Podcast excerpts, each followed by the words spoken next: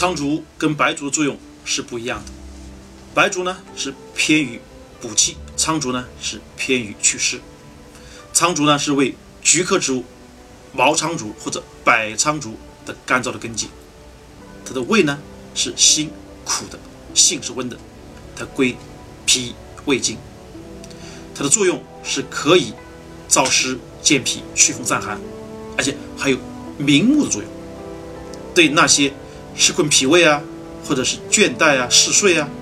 或者是脘腹胀满呢、食欲不振呢、呕吐泄泻、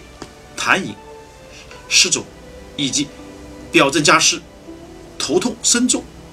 以及四肢关节酸痛，这些都有很好的作用。还有一点，很多人都没有注意，对夜盲症，苍术有很好的效果。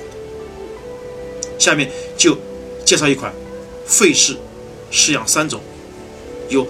著名的一家费布熊所写的食疗书里面所记载的一款食疗方，叫苍术烧羊肝，就是把苍术跟羊肝用水暖过以后呢，拿苍术煮水，把羊肝跟羊肉汤在一块煮烂，再加上适量的葱、姜、盐调味，这样可以把它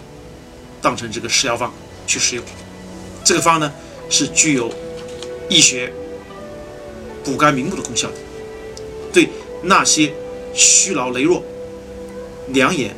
昏花、夜盲或者雀盲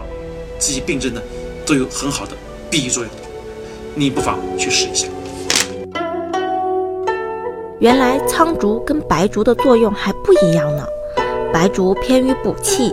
苍竹偏于祛湿，燥湿健脾、祛风散寒，还有点明目的作用呢。益血补肝明目的苍竹烧羊肝，听起来就很好吃呀。